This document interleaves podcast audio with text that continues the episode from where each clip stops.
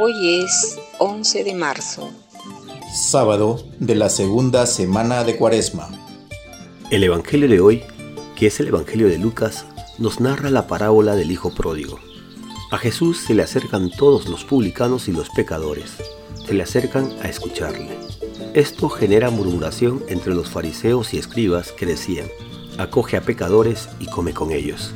Entonces Jesús cuenta la parábola de un padre que es rico y que tiene dos hijos.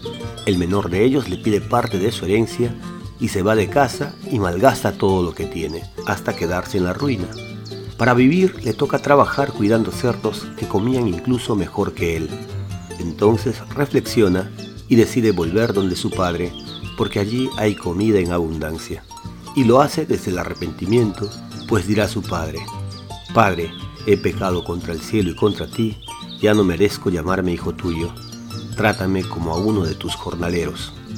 Pero su padre, en cuanto lo ve, va hacia él, lo besa, lo abraza, lo acoge, hace una fiesta, porque su hijo que estaba perdido ha vuelto a ser encontrado. El hijo mayor, que siempre estuvo al lado de su padre, al ver esto, en lugar de alegrarse, se enoja, porque se siente minusvalorado. Todo el tiempo al lado de su padre, y ni siquiera ha hecho una fiesta con sus amigos. Pero su padre le explica, Hijo, todo lo mío es tuyo. Deberías alegrarte, porque este hermano tuyo estaba muerto y ha revivido. Estaba perdido y lo hemos encontrado.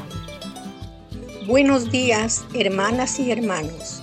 Al canto del gallo, damos gracias a Dios por este nuevo día que comenzamos y nos disponemos a escuchar su palabra, a acogerla y a transformar nuestra vida con ella. Jesús nos revela claramente cómo es el amor de Dios hacia los suyos, hacia nosotros.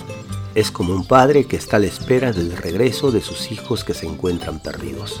Un padre que en cuanto nos ve, corre hacia nosotros, nos besa, nos abraza y hace una fiesta para celebrar el regreso.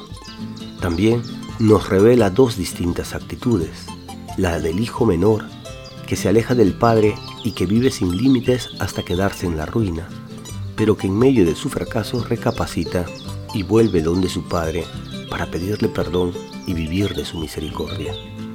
Es la actitud de los publicanos y pecadores que se acercaban a Jesús y que da motivo a la murmuración de los fariseos y escribas, que son como el hijo mayor, atentos a cuidar los asuntos del Padre, pero incapaces de alegrarse por la vuelta de sus hermanos perdidos. ¿De qué sirve cumplir la ley si no manifiesta amor, si no celebra el perdón y reconstruye al que está caído? Pidamos al Señor la gracia de su misericordia, para que también nosotros seamos misericordiosos con los demás, reparadores de puentes rotos, sanadores de heridas abiertas, que su Espíritu nos haga siempre humildes para reconocer que estamos sostenidos por su gracia y no tanto por nuestros esfuerzos. Que así sea. Para reflexionar durante el día, ¿cómo manifestamos a los demás el derroche de misericordia que Dios nos tiene? ¿Cómo colaboramos en la comunidad, en nuestra iglesia, para que sea un espacio de misericordia y de salvación para todos? Y damos gracias a Dios por los que hoy nacen y cumplen años. De modo especial por Ángela Adriancén Peralta y por Víctor Antonio Saldaña Ortiz, uno de nuestros colaboradores. Lluvia de bendiciones para ellos y sus familias. Pedimos por la salud de todos los que están enfermos y por quienes cuidan de ellos.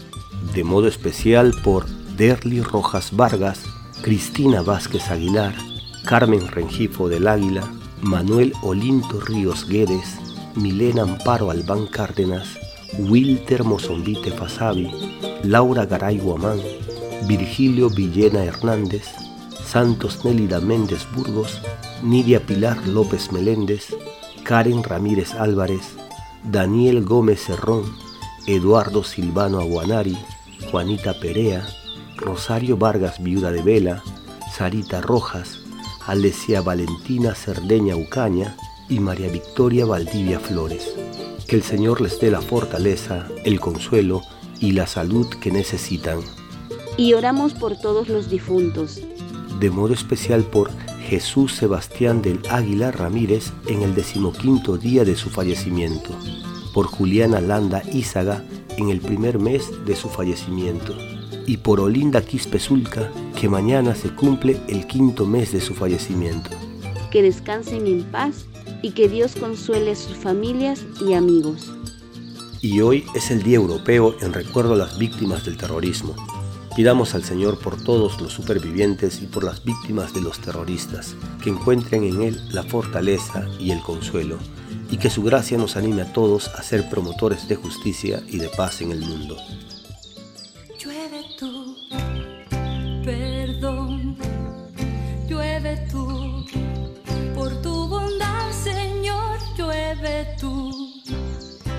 Misericordia.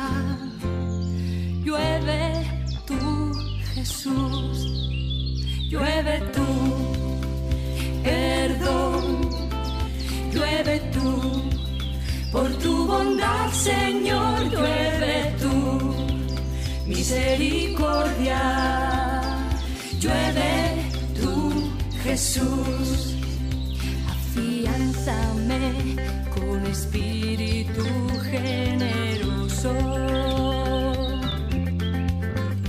Afianzame con espíritu generoso. Nuestras culpas nos abruman, pero tú las perdonas. Nuestras culpas nos abruman, pero tú las perdonas. Llueve tú sobre nosotros, llueve tú. Llueve tú sobre nosotros, buen Jesús. Agua viva derramada, sana todo nuestro mal. Llueve tú sobre nosotros, llueve tú.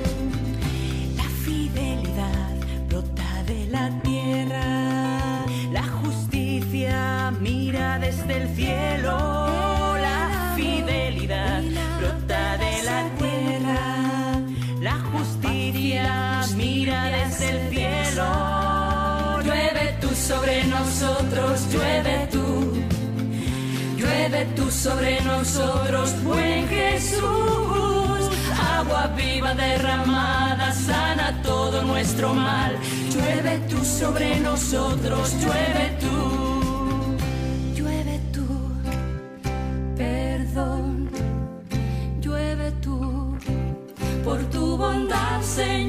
Llueve tú. Misericordia, llueve tú, Jesús. Y recibimos la bendición del Padre Isaac Pescador, jesuita, desde Valladolid, España.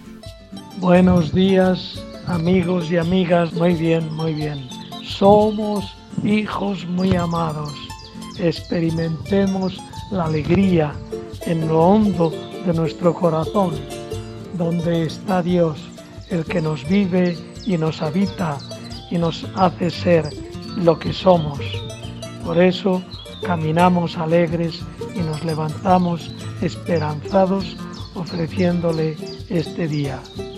Que la bendición de Dios Todopoderoso, Padre, Hijo y Espíritu Santo, descienda sobre ustedes y les acompañe siempre. Amén. Gracias por orar al canto del gallo. Si usted quiere apoyarnos, comparta con los suyos el enlace de esta oración. Oremos juntos. Oremos con perseverancia. Oremos con confianza. Estamos en las principales plataformas de podcast y en YouTube. Búsquenos como orar al canto del gallo. Una producción de Al Canto del Gallo.